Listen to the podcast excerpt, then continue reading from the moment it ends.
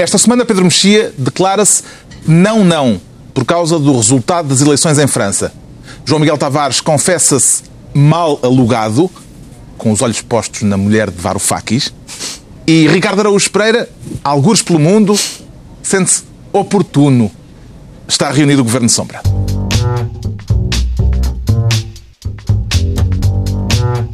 Viva, sejam bem-vindos no final de uma semana marcada pela contagem de votos na Madeira. Vamos discutir neste Governo Sombra se, a nível nacional, há ilações a retirar do resultado, com a confirmação de mais uma maioria absoluta para o PSD. Mas antes temos de testar a ligação ao Ricardo Araújo Pereira. Um, dois, um, dois. Escuto, Ricardo, escuto. Alô, estou também à escuta, Carlos. Como é que está o tempo por aí, Ricardo? Seja lá isso onde for. Tá, eu creio que se nota, não é? Estou à Isso é uma offshore, isso é, isso é uma offshore, claramente uma offshore. Não é, não é, não é. Mas há aqui realmente uma placidez uh, que, que, está muito agradável, embora não substitua o Tejo e muito menos o rio que corre na minha aldeia.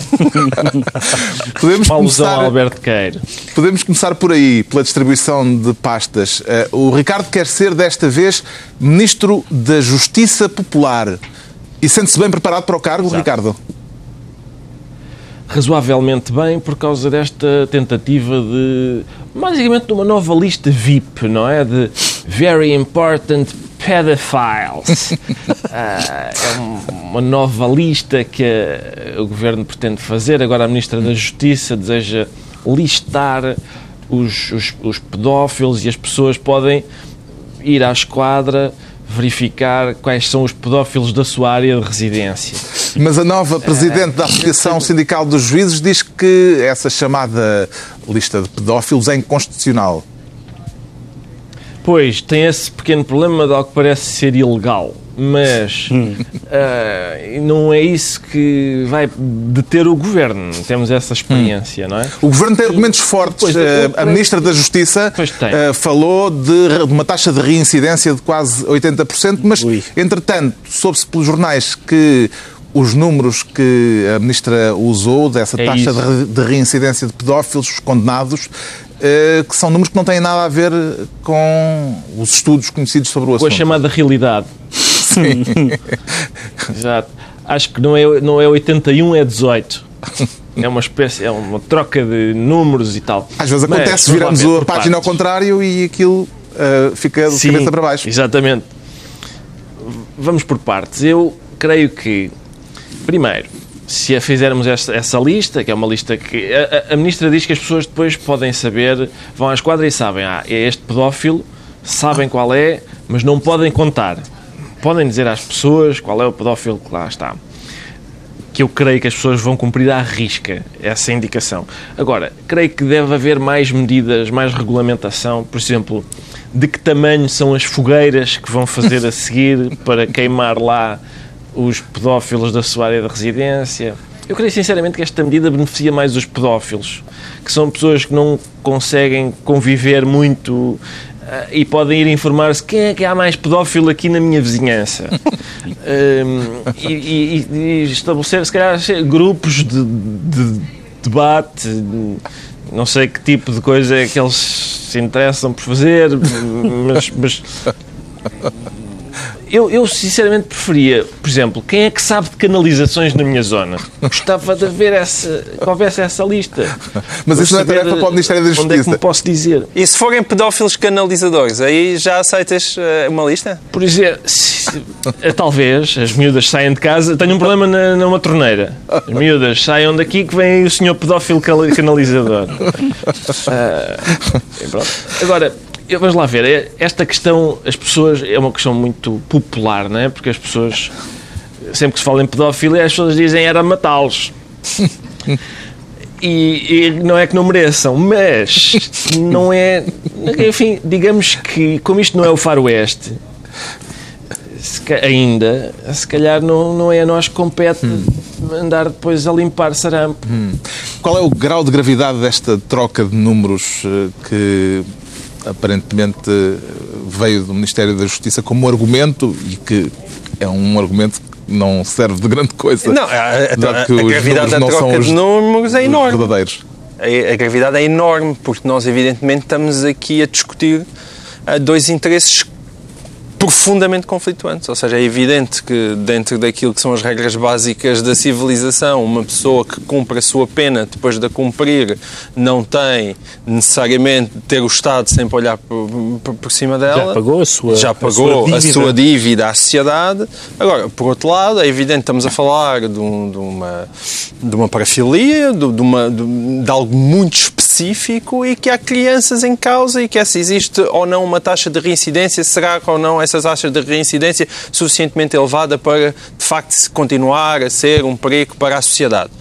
Quer dizer, Mas- mas isto é- não, não é fácil estar aqui a opinar sobre isto. É, é- é- é um daqueles casos tal- em que são precisos mas estudos. Tal como, É preciso lista, estudo. tal como na lista VIP também é uma questão de acesso. É muito diferente dizer que as autoridades continuam a, a- continuam a monitorizar o paradeiro e as atividades de pessoas que foram condenadas por, por pedofilia e já cumpriram a sua pena, mas por razões de alarme social, etc., continua, continuam a ser Ou- ou os pais seguidas. têm acesso, claro. Outra- ou outra coisa é estar na internet, ou, ou seja, onde for, seja qual for o modelo que Não se é utiliza, Mas previamente não é isso, esse o modelo. não é esse o modelo. previamente É- isso, sei, a é taxa esse- de reincidência é muito importante.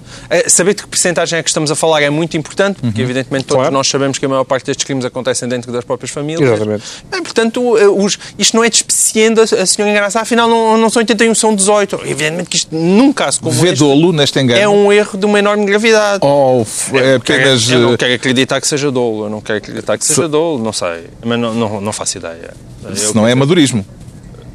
Sim, mas tendo em conta as, as experiências anteriores do governo, eu voto mais em amadorismo do que dolo. Hum. Eh, Amadorismo já tem havido bastas vezes. Tem uma explicação para a insistência, para a reincidência da Ministra nesta questão que tem sido para ela desde há muito um cavalo de batalha? Pedro Quer dizer, isto mais do que ser inconstitucional é uma má ideia, que é pior do que ser inconstitucional.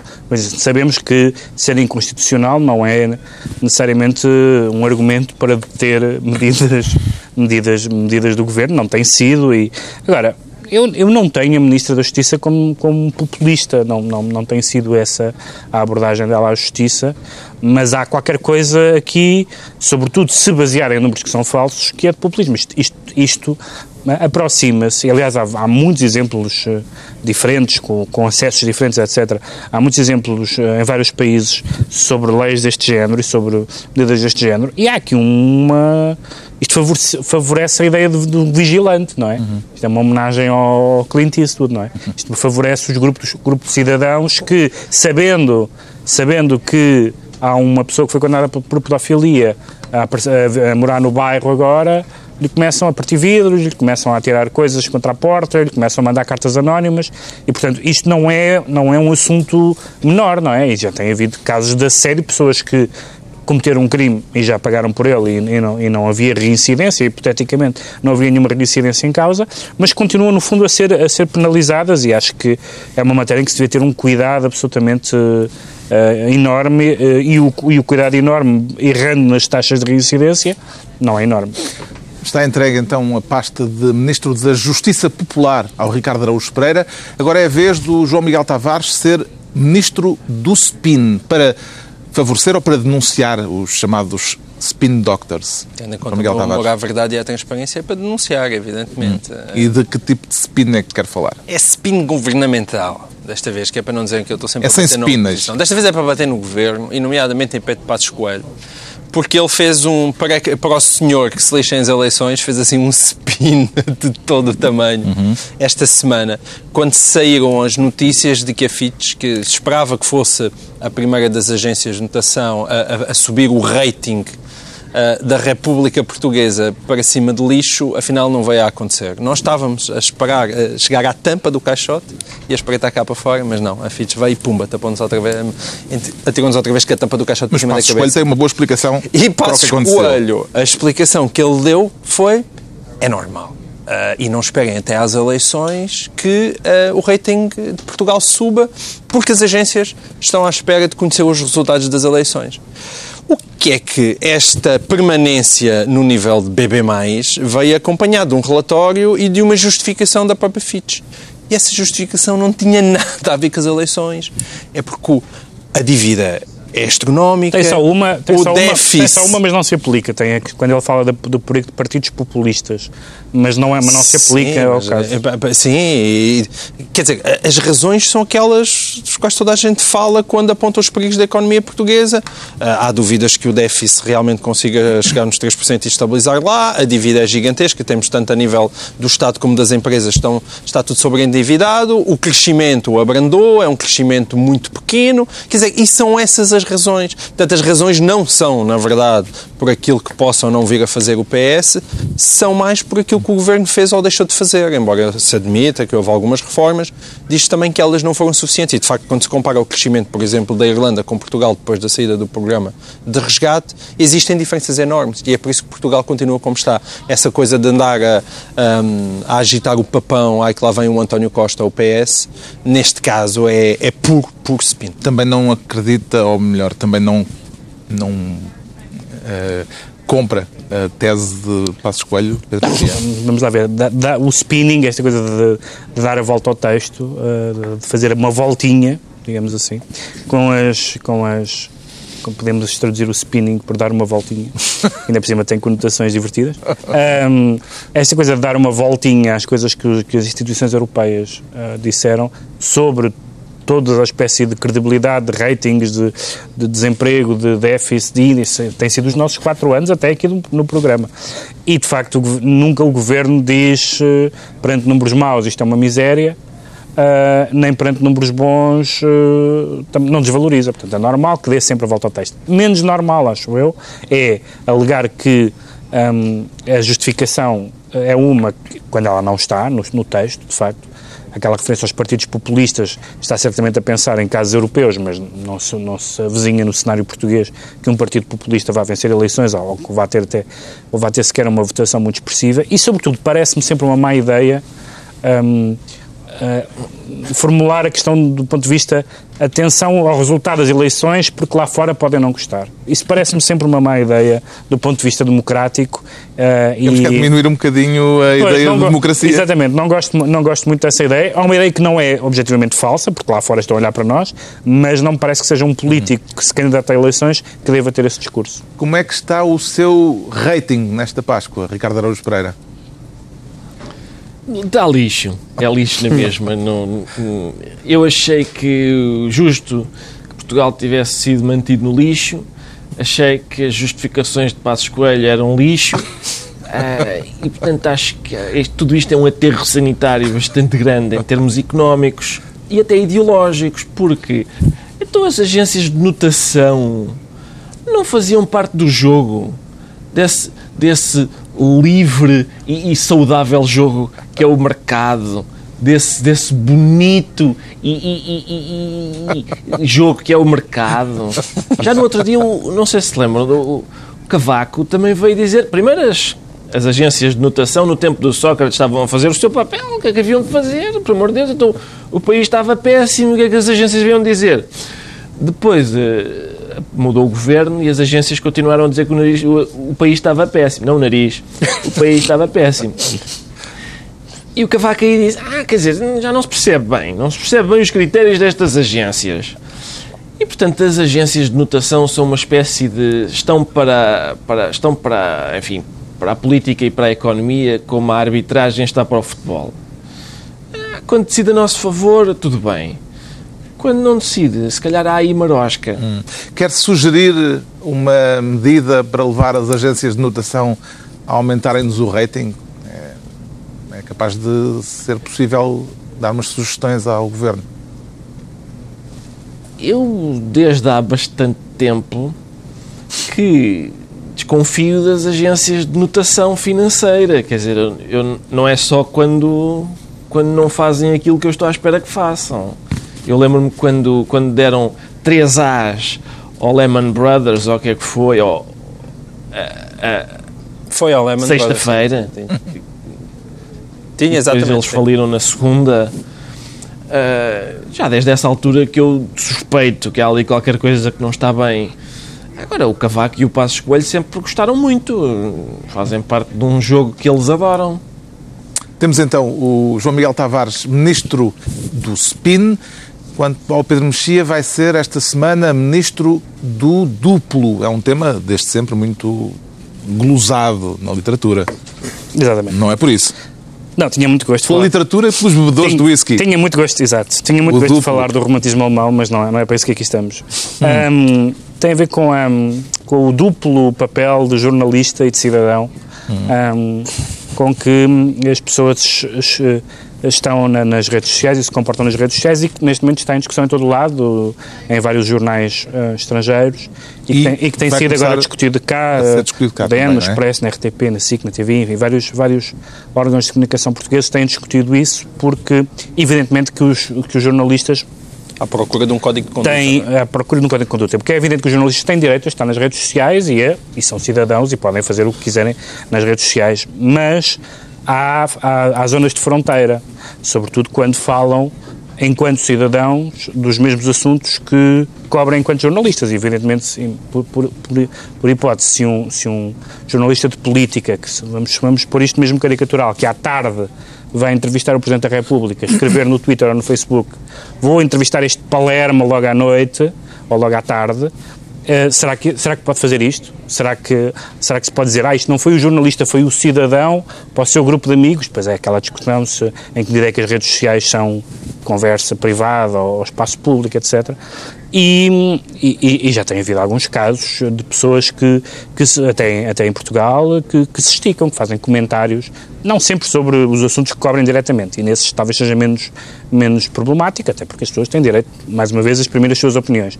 Mas quando, quando, quando se imagina aquele caso típico que é jornalistas de economia a falar de empresas ou de empresários, jornalistas de desporto a falar de árbitros e de presidentes de clubes, etc., a fronteira entre, entre aquilo que, se- que a pessoa faz nos seus tempos livres ou, ou faz por, seu, por sua alta recriação e o código deontológico é bastante bastante tenue e eu acho que é um assunto bastante importante, até porque há pessoas, e não vou dizer nomes, que são muito diferentes enquanto jornalistas e enquanto ah, ah, membros das redes sociais. São, são jornalistas conscienciosos, eh, moderados, até plácidos, e que nas redes sociais são verdadeiramente hooligans.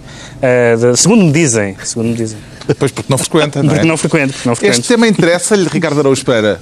Pergunto isto porque hum, sei que não gosta especialmente nem de jornalistas nem de redes sociais. Não, vá, o pior de tudo para o Ricardo Augusto Pereira, de certeza, é um jornalista no Facebook. Isso deve ser a pior espécie. Exato. eh, É isso, é uma- é uma espécie de cocktail de abominações, não é? Põe-se tudo no copo, agita e dá isto. Ah, eu, vamos lá ver. Na sua opinião, as empresas de comunicação ah, devem obrigar os seus jornalistas a cumprirem ah, determinadas regras quando usam as redes sociais como cidadãos? Lá está, eu creio que as, as, eh, empresas de comunicação deviam obrigar os jornalistas a dar menos importância às redes sociais, eh, mas não neste sentido. Eu, eu estou mais preocupado com o que os jornalistas fazem nos jornais. E neste caso específico, eu acho que são vítimas de si mesmos, porque os jornalistas é que começaram a, a achar que aquilo que se escreve no Twitter e no Facebook é importantíssimo.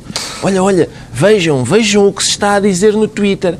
Eu, pessoalmente, não tenho muito interesse no que Crazy Eagle 35 acha de coisas. Não tenho interesse nisso. Os jornalistas sempre acharam, epá, espera aí, espera aí, porque Crazy Eagle 35 disse uma coisa extremamente polémica no Facebook. Epá, não interessa como estar à escuta nos snack bars. Quer lá saber. Quer lá saber do que é que andam a dizer. Isto foi a intervenção de Ricardo Agora, Pereira, da eles- sua é que- caverna, a algures, no- nas montanhas do Afeganistão. na sua caverna está Estou rodeado de pessoas que não falam a nossa língua e, e estão a olhar para mim neste momento como quem será este russo? O jornalista continua a ser jornalista quando está no Twitter ou no Facebook, João Miguel Tavares. Aí sim, continua. Para mim, o jornalista continua a ser jornalista até quando está na cama. Eh, Epá. O jornalista nunca deixa de ser jornalista. Tem que ouvir duas fontes. Tem de haver duas fontes e proceder a, a- a- a grandes investigações. E Eh, depois relata também, é para relatar. Também pode, também pode, então não. Acontecem coisas tão giras por ali. Mas eh, é, até há, para mim, até, na- até no truca-truca pode haver incompatibilidades. Eu sou um. Ah, isso é o que há mais. eu sou nessa matéria. Não, eu acho que não se pode. Não se pode ter olfato e fingir que não se é jornalista. Um, embora acho que, que o, o Soto Mexia colocou o problema no sítio certo, que é a questão das áreas que cada jornalista Portanto, não é preciso recentrar a questão.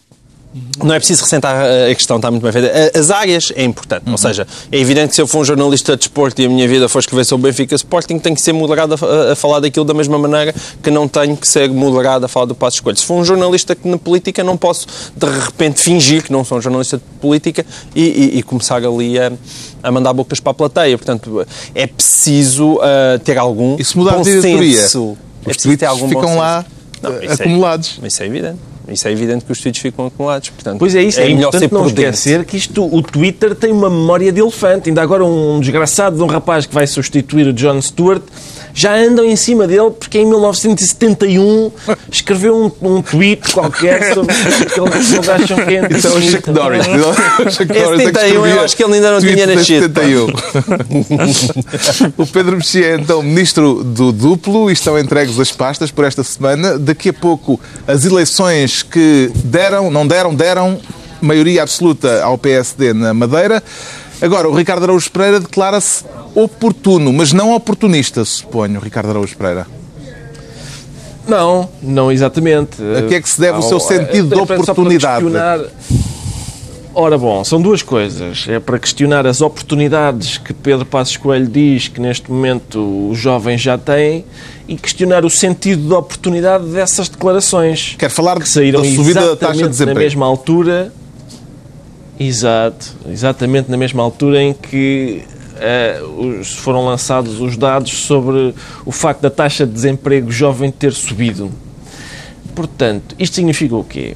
Significa que dados relativos à segurança social continuam a chegar com atraso à mesa de trabalho de Pedro Passos Coelho. Já aqueles dados sobre o que ele devia chegaram com atraso, agora os dados sobre o desemprego jovem também chegam atrasados. Eu recomendo Correio Azul. Duas palavras, Correio Azul. Ah, depois, não recomendo que Pedro Passos Coelho joga a apanhada com o Schauble, porque apanha-se sempre mais depressa o mentiroso. Essa foi É borderline. possível. É um bocadinho. É possível que esta, esta questão da oportunidade que Passos Coelho disse, é, agora os jovens têm mais, já começam a ter mais oportunidades. Uma vez que os números de desemprego sobem, essa oportunidade só pode ser a imigração, que ele disse em tempos que era uma oportunidade muito gira. Então, mas agora há um programa para voltarem que para ainda- cá e para fazerem empresa. Pois há, mas para quê? Para engrossar as listas de desemprego, não, não se percebe muito bem. Eu, eu sei, é o, é o programa Vem, não é? É esse. Não sei, sinceramente, não, não sei se esse programa vai convencer eh, algum jovem. Afinal, as coisas não estavam a correr eh, bem. Eh, João Miguel Tavares. Estes números são preocupantes, hum, porque de facto. Temos os cofres cheios, a economia a crescer. Sim, os cofres cheios a gente já falou aqui a semana passada e de facto já explicámos à senhora para, não sei, ler alguns livros de história para saber as ressonâncias na nossa história recente que essa palavra tem. Mas no caso do desemprego, estes números são problemáticos porque de facto vêm interromper uma narrativa de eh, isto está a crescer, estamos a controlar o déficit, o desemprego está a cair. Ainda que em relação ao período homólogo de fevereiro do ano passado o desemprego esteja mais alto, eh, na verdade é que caiu eh, em relação ao, trimestre, ao, ao mês anterior. E, e, e, portanto, se isto continuar assim, se de repente os números do desemprego começam a piorar, o governo tem um problema. Porque a pouco e pouco ele está a dizer que isto é, tudo isto é pouquinho, é? tudo é pouquinho, o déficit está a ser cumprido ali à risca, o crescimento é muito pequenino, o desemprego está a cair muito pouco, mas quer dizer, estas migalhinhas vão servindo para alimentar o governo. Se de repente elas falham, voltam outra vez a ter um problema com a sua narrativa de a austeridade, apesar de tudo, deu algum resultado, estamos a sair Isto pode disto, tudo complicar as contas ao governo, Pedro Mexia? Pode, porque há vários, há vários Ao governo, níveis. quer dizer, à maioria, à coligação. Sim, porque há vários níveis de.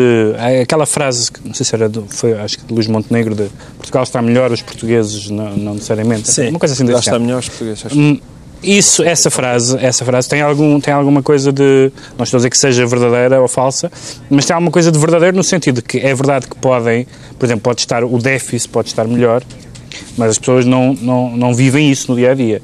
O desemprego, ou até o crescimento, pode estar. Uh, o país pode estar a retomar o crescimento, mas o crescimento não ser visível. E depois vai havendo uma escadinha uh, em que uh, há coisas que são cada vez mais visíveis. O desemprego é muito visível. E quanto mais visível é, mais impacto eleitoral tem, porque as pessoas podem dizerem bom, o déficit está assim ou assado, a pessoa pode achar, bom, isso é bom, isto o governo esteve bem, mas não afeta a vida, a vida no seu dia-a-dia. O, o, crescimento um bocadinho, o desemprego muito, uhum. uh, porque depois conhecem-se histórias e há exemplos e aparecem pessoas a falar, etc. E, portanto, esse é um ponto que nunca foi, provavelmente, o ponto forte desta governação um, e se não for, se não, se não for, a, o, a, o governo não, não tem estado uh, as perspectivas não são muito más do ponto de vista eleitoral, quero dizer, nas, nos outros dados e tem conseguido manter mais ou menos uma, uma visão das coisas que, que bate certo, se quiser que bata certo. Mas no desemprego não podem mesmo falhar.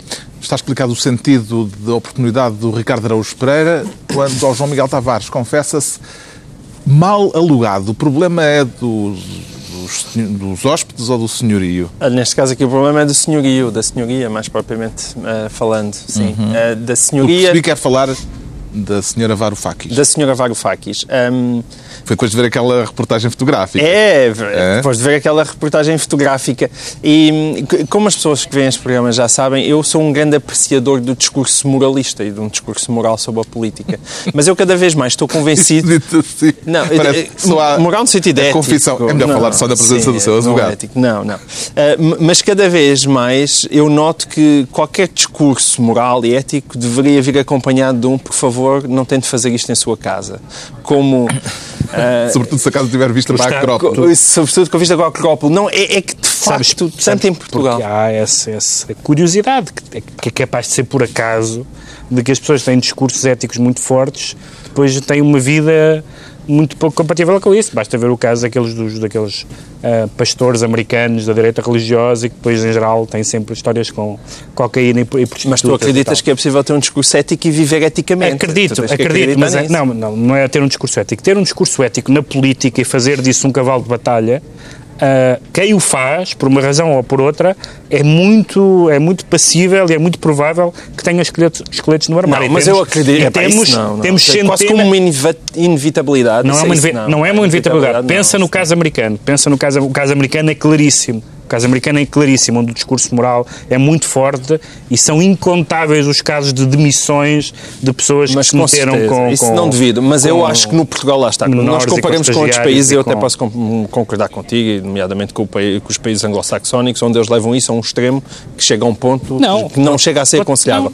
Num país como Portugal, em países mediterrâneos, oh. onde a corrupção realmente tem uma força muito forte, não estou a falar, não estou a falar. esse discurso moral para mim é um discurso fundamental. Vou dar um exemplo deste momento Vou dar um exemplo deste momento. Uma pessoa que foi eleita com discurso moral, Marinho e Pinto, e chega ao Parlamento Europeu e diz isto é, isto, é, isto é um escândalo que estas pessoas ganham, mas eu vou ficar e não vou abdicar do Mas com certeza. Portanto, mas... o discurso moral, o discurso moral na política usado enfaticamente, é quase sempre seguido pela incongruência moral. Isso mas é a história eu também política, concordo contigo, mas eu gostaria que não fosse assim. e acho que não tem que ser assim. E acho que este discurso moral é um discurso importante. Vamos mas, ao caso facto, concreto que ainda não foi E depois acontecem estas coisas que o Pedro Mexia está a dizer. Sim, eh, no caso, eh, isto tem a ver com a senhora, com a senhora Varoufakis, que tem duas casas na Grécia, parece que a senhora tem umas bonitas propriedades, uma numa ilha, a outra foi a casa que todos nós vimos com vista para a Acrópole, uhum. uh, com eles a beberem o Santorini e, uh, e, há um pequeno detalhe, essas casas foram alugadas, algumas delas por generosa maquia, fala-se em 5 mil euros nas casas da ilha. Portanto, generosa maquia é muito bom. Um, o que é que a senhora esqueceu-se de informar o Instituto de Turismo da Grécia e, portanto, não pagou as devidas taxas. Ou por, seja, não eram daqueles turistas já previamente preparados hum. para uh, fazerem o trabalho de inspectores do fisco há mais não era, não era, não era. Já agora é... diga-se que essa medida foi deixada cair. Pelo... Essa medida foi deixada cair, exatamente, mas o que não foi deixado cair foi o discurso de Varoufakis a dizer senhores, temos que ajudar os, temos que ajudar a Grécia e, por favor, gregos comecem a pagar impostos. E é caso para dizer, então começa pela tua mulher, senão o Varoufakis convencia lá, porque ela não está, porque ela não está a pagar os seus devidos impostos. Uh, e, e, e é isto, quer dizer, Isto dá razão ao que o Pedro Mexia estava a dizer. Mas eu, eu quero acreditar que é possível um discurso ético, mas as pessoas que o têm, é evidente que o têm que cumprir. O que torna a coisa difícil. É um bocadinho estar de bata branca num bloco operatório. Há sempre umas pingas de sangue que acabam por vir parar à bata. Mas As é coisas pena que seja assim. Na Grécia continuam a não estar fáceis para o governo, para o governo do Siriza, eh, que já admite aumentar o IVA e o IRS. Que efeitos é que este recuo do Siriza pode ter eh, a nível europeu? Sim, na própria questão da privatização do, do Porto, etc. Hum, quer dizer, era inevitável que, que, que houvesse recuos e, e não é. hum, eu acho que foi, num certo sentido, positivo a vitória do Siriza, no sentido que foi possível pela primeira vez um partido com uma plataforma anti-austeridade ser, ser governo, eh, discutir na Europa e ver o que é que a Europa tinha para propor, mas, mas discute-se e vota-se e, e e a Grécia não pode fazer valer a sua opinião contra ah, ah, o consenso europeu ou a maioria europeia ou o que seja. E é evidente que toda a gente percebia, só mesmo pessoas muito ah, crentes é que, não, é que não percebiam que muitas dessas coisas iam sendo deixadas cair uma após outra. Ahm, algumas eram mais ou menos emblemáticas, aquela, aquela coisa da re- readmissão do, da- do- dos funcionários públicos, das empregadas de limpeza, etc., tinham, tinham um cariz mais propagandístico e, e simbólico Como do que quando Passos real. Coelho foi em económica. Exatamente, esse tipo de que são, que são mais me- eh, medidas simbólicas do que eh, de substância, mas quando entramos, em, quando, quando en- entramos na questão fiscal, na questão, do- na questão dos impostos, na questão das privatizações, etc., onde eles estão a tentar, onde eles estão a ser forçados a ir buscar um bocadinho aqui, outro bocadinho ali, eh, não se sabe bem o que, é, que- o que é que fica, o que é que vai ficar além da retórica, e como se sabe, há bastantes divisões no próprio Siriza quanto a isso. É o problema da realidade. O Siriza confrontou-se com a realidade. Será que a realidade é de direita, Ricardo Araújo Pereira? Olha, sabe a Creio que pergunta? não, Carlos. Eu creio que a- as instituições europeias são de direita, isso sim. Pá, a realidade E- vota sempre e, à direita. Portanto, é possível que não permitam políticas de esquerda.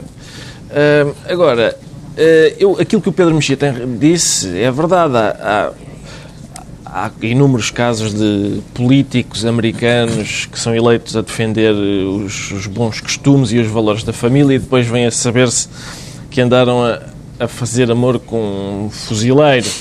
Mas eh, a Europa o- o que está a fazer é uma coisa, enfim, não é bem a mesma coisa, mas é igualmente obsceno, que é, é por exemplo, a Alemanha e a Finlândia dizerem vocês oh, deviam fazer mais como nós, pá, poupanças e tal.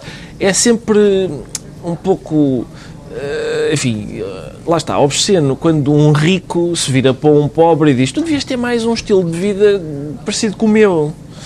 Uh, porquê, porquê que não, não optas por um estilo de vida parecido com este que eu tenho? E a resposta é, não pode. Uh, Sim, pronto, mas há, uma isso, razão, mas, há uma basicamente razão, a- mas há uma razão pelo, pelo qual os países ricos dizem isso, Ricardo, que não é, que não é absurda, que é o facto dos, dos contribuintes desses países sentirem que estão a fazer um esforço que não, que não vem às vezes o sentido. Isso é uma. Nós, é, muito fácil, é muito fácil criticar isto de fora, mas, mas do ponto de vista dos contribuintes de um país rico, é normal, é- e, to- e todos eles, aliás, sejam de esquerda ou de direita, os governos desses países, hum, se confrontam com isso, com essa, com essa questão. Lá está, mas o- os contribuintes de países ricos deviam perceber que são contribuintes de países ricos porque há uma série de países pobres que lhes compram os BMWs. Com, com certeza, mas os contribuintes deviam perceber, é uma frase que, com uma operacionalidade política claro. bastante reduzida. Pois, pois, claro. Além de que essa é- que nós só existimos para comprar BMWs e Volkswagens, também vou ali e já venho. Mas Não pronto. só. Também, também existimos Salsichas, para, tipo para, para constituir mão de obra barata. Exato. Pronto, ficámos a saber porque é que o João Miguel Tavares se declara mal alugado. E vamos agora tentar perceber porque é que o Pedro Mexia diz sentir-se não, não. Ou será não, não? Não, não, porque a, França, a direita francesa, que há uns meses, e aqui noutras eleições, tinha-se declarado nini, eh, Nem, nem. nem, nem, ou seja, eh, perante ter que escolher, eh, perante a escolha entre o Partido Socialista ou listas de esquerda e a Frente Nacional, não tomava posição, nem uns nem outros. Um, e agora, depois destas regionais europeias que deram uma vitória muito expressiva à direita clássica, digamos assim, um, O regresso de Sarkozy regressado em grande. Sarkozy e um resultado bom, mas sem grande expressão. Passo a contradição nos termos da Frente Nacional, isto é, ganharam a primeira volta uh, e, na segunda, e na segunda volta acabaram por não, por não por, por não ficar não à frente nenhum, nenhum, departamento. nenhum departamento, embora haja bastantes casos em que tiveram, uh, têm muitos conselheiros e, portanto, a, a, governação concreta vai ser dividida, vai ser muito negociada, mas o que acontece é que uh, a direita francesa, a direita uh, moderada, conseguiu, e aparentemente até vendo nos departamento a departamento a transferência de votos na, das, da primeira para a segunda volta, aparentemente a maioria do eleitorado francês e, e, uh, disse que, que prefere uh, não, não uh, em relação à extrema-direita e não nem, uhum. nem. E, e, que, e que e é, apesar de tudo, tendo em conta a deriva que muitos partidos centrais de, de centro-direita e de centro-direita tiveram na Europa, que, achando, que achavam que podiam combater a extrema-direita usando o mesmo argumentário que a extrema-direita e que, que aliás acontece, embora não seja um partido de extrema-direita, mas acontece um bocadinho no caso inglês também com o KIP. Uh, essa estratégia falhou, porque esses partidos continuaram a crescer e continuam a crescer em alguns casos, e é bom que, que sejam os, os, os, os Sarkozys e os Camerons e, os, e as pessoas da direita tradicional europeia que digam não, não ao crescimento da extrema-direita, que não augura nada de bom. Como é que se explica, João Miguel Tavares, este fracasso relativo de Marine Le Pen e da Frente Nacional? Sim, foi relativo, de facto. Eu acho que uma grande explicação é Sarkozy, não é? que volta de uma maneira impressionante e uma grandiosa vingança sobre o Sr. Hollande. Um, a outra explicação, se calhar, é o próprio Hollande. É outra explicação, é o próprio Hollande, não é? Que é aquele desastre ambulante que todos nós conhecemos. Um, agora, de facto, foi uma desilusão para a Frente Nacional, incluindo uma das circunscrições, mas que, que às vezes aquilo da Frente Nacional, de facto, é um partido muito particular porque uma das favoritas, mais uma vez, para a, eleição, para, para a eleição é uma sobrinha de Marine Le Pen, e portanto aquilo para quem gosta tanto da República, aquilo já parece mais uma monarquia, aquela frente nacional do que outra coisa. Aquilo é o pai, é a filha, é a sobrinha, é, é, portanto, mas, mas fico contente que sejam esses os resultados, vamos ver nas presidenciais. Mas dá sempre a ideia que a Frente Nacional falta-lhe sempre ali qualquer coisa para realmente chegar ao poder. Falta-lhe, sobretudo, políticos com notoriedade nacional. Já que estamos a falar do estrangeiro, vamos voltar para o estrangeiro enquanto eleitor de esquerda, Ricardo Araújo Pereira seria capaz de votar à direita para travar a extrema-direita? O Carlos é o chamado de engolir o sapo, não é? Uhum. É, é, é, uma estratégia eleitoral com tradição, uh, até no nosso país. Tu votavas e, no Sarkozy, isso seria é bonito preciso... ver. Eu imagino-te a votar na Carla Bruni, minha... mas no Sarkozy não. Sim, votaria com gosto, mas. Uh, na quem? No Sarkozy ou na Carla ah. Não, não, não.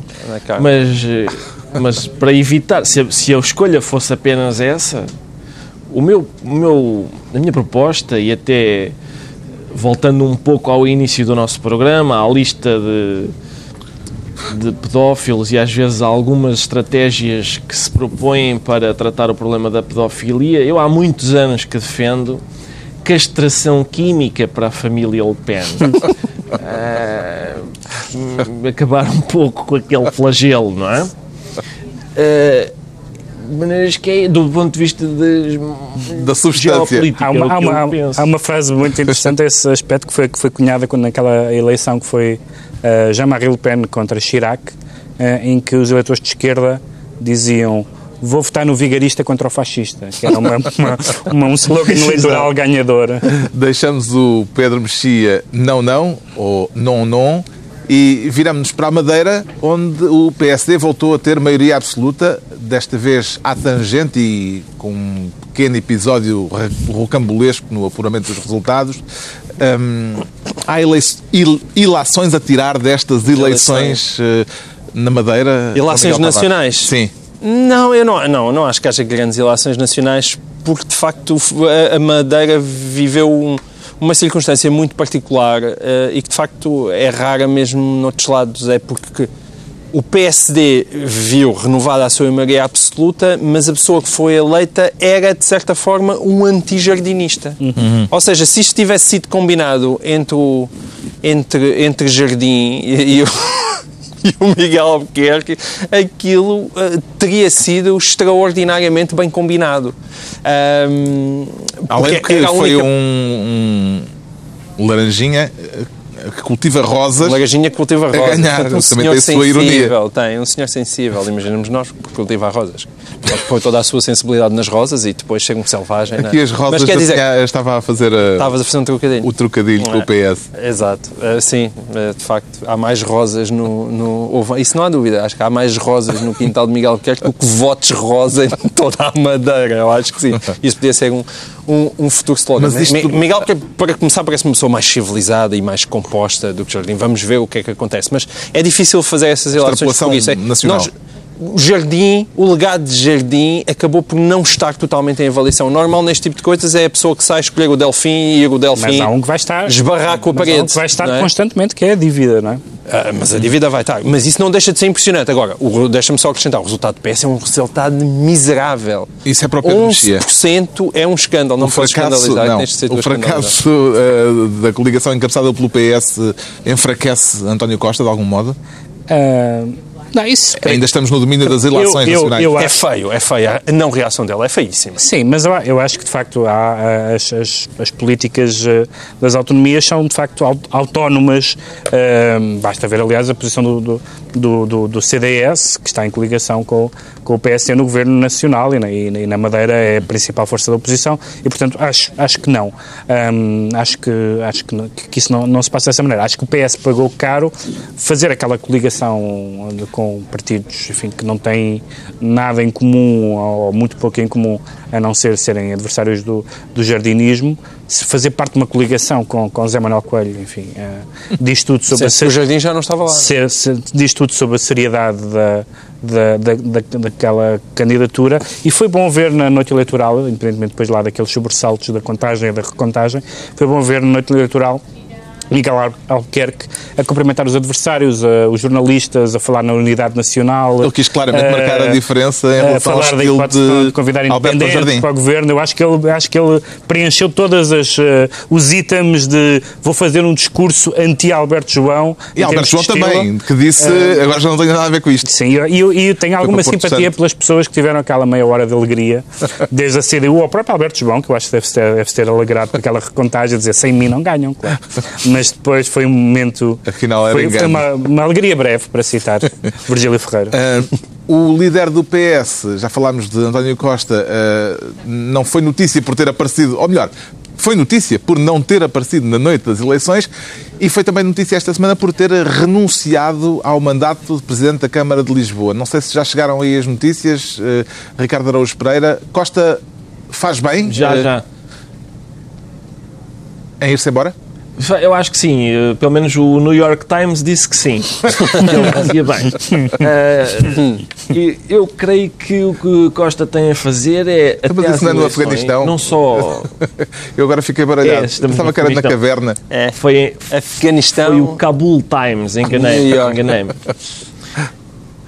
Enganei não, uh, as pessoas acham que. Eu acho que é boa ideia, acho eu, que é boa ideia António Costa sair da Câmara, vai meter-se em menos alhadas. Eu, uh, eu acho que ele tem de reduzir o número de alhadas em que se vai meter até às eleições. Eu recomendo que ele, até às legislativas, fique em casa, em posição fetal. uh, E não fatal. Sossegados, sim. É, é- não, fatal, fatal pode ser o contrário. Pois. Quer dizer, ele andar a dizer coisas. É pá, mas não pode isto. ser. Pá, o homem tem mesmo que Agora- dizer coisas. Não... É, isto isto tem Ainda, sido uma não, sucessão. não, João Miguel, tu queres o mal do António Costa. Não quero nada, bem pelo contrário. Votei António Costa para a Câmara de ele- Lisboa. É, é, bem pelo contrário. Ele está com uma postura soneca, que eu já disse aqui, que é realmente um soneca, tipo, acorda o homem. Já vai sem tempo que. é, Ele, o, o Henrique Neto chega-se à frente, diz: é-me indiferente. Ah, perde na madeira, pff, caladinho, parece que é um outro, é-me indiferente. Epá, já vai sem tempo de começar a, a, a agir, fazer-se homem. O, o, Ó, o Carlos, Ricardo eu ainda quer dizer mais qualquer dizer coisa? alguma coisa sobre Sim. as eleições da Madeira, que, são, que é o seguinte, a vitória do PSD Madeira é a vitória de um partido anti-austeridade. O PSD da Madeira sempre foi um partido anti-austeridade. Foi, aliás, um partido, mais do que anti-austeridade, um partido pró-regabof. E isso deve assinalar-se é no contexto defendes. europeu. Não é o que tu defendes, pá. Bom, está na altura dos decretos. Eu não sou para o regabof, Ai, não. O Pedro Oh. Mexia, decretos. O Pedro Mexia. só em situações muito específicas. Não às taxinhas. As taxinhas, neste caso uma, uma taxinha que foi vetada eh, pelo Presidente da República, que era esta taxa ehm, da cópia privada, que ia, que ia taxar eh, os MP3, discos rígidos, discos externos, pens, CDs, etc., porque evidentemente as pessoas hoje não respeitam os direitos de autor, e eu acho que isso é um problema, e, e compreendo a posição dos autores em relação a, e a preocupação em relação a isso e a tentativa de arranjar maneiras de, de lidar com esse problema, mas esta, esta lei que tinha sido aprovada pela maioria e a que a, a, que a DECO chamou obsoleta, ineficaz e desproporcionada, parece-me que não, que, não, que não resolvia uh, grande coisa e, e que, sobretudo, aconteceria o que, aliás, o Presidente da República diz na sua fundamentação, que é as pessoas uh, arranjarem uh, uh, esses, esses, esses, bens e serviços uh, na Candonga, na Candonga, Candonga. No, em digital, fora de Portugal, no, em mercados estrangeiros, etc. E, portanto, não é, uhum. era, uma, era uma preocupação legítima, uma solução má, ainda bem que foi vetada. O João Miguel Tavares decreta 2302, não me enganei no número. Não, 2302, porque saiu Não é o ano, não é, um, não, é, não é ficção científica. Não, não é o ano em que o mundo vai acabar. É um número de agentes externos, segundo a Comissão de Proteção de Dados, que tinham acesso aos dados Tem. fiscais, que têm acesso aos dados fiscais de todos nós. Quer dizer, não estamos a falar sequer do número de funcionários da autoridade tributária. Parece que são 11 mil e tal, mais estagiários. Estamos a falar de 2.302 pessoas que trabalham em uh, empresas de consultoria, que, empresas externas ao próprio Estado e que têm acesso. E, portanto, aí sim é que se aplica aquele pró-regabof um, que parece que uh, Ricardo Araújo Pereira, lamentavelmente, parece não apreciar. Finalmente, o Ricardo Araújo Pereira decreta que se apreenda o brioche. É assim? Exato, a propósito, é isso mesmo, a propósito brioche. de uma notícia segundo a qual a, a autoridade aduaneira, como é que se chama aquilo? Tributária. É, Sim. Uh, é isso. Foi é os impostos. junto de uma pastelaria, exato, junto de uma pastelaria que tinha dívidas fiscais e eles chegaram lá e apreenderam quatro bolos. Ora, a apreensão Vão estar em de esta bens pública perecíveis... um dia destes. É 30, 30 Exato. cêntimos cada um. Já, mas já cheios de, já cheios de bolor. A apreensão de bens perecíveis não faz nenhum sentido, não é? Como toda a gente compreenderá. É inútil, é só para estragar. Isto é o equivalente ao fiscal chegar lá e lamber a prateleira dos croissants. É só para, é só para prejudicar o negócio dos desgraçados. Pronto. Eu quero lembrar, e esta é uma, da, é uma, esta é uma questão importante, que ao Passos Coelho nem um arroz de tomate lhe penhoraram. Atenção, durante anos e anos. E, portanto, folgo em saber que temos os cofres cheios de ducheses. Está concluída mais uma reunião semanal e foi dita a palavra lamber. Dois a oito dias, novo Governo de Sombra, Pedro Mexias, João Miguel Tavares e com o Ricardo Araújo Pereira já regressado à pátria. Do boa Páscoa Afeganistão. e boa viagem, Ricardo. Obrigado, obrigado.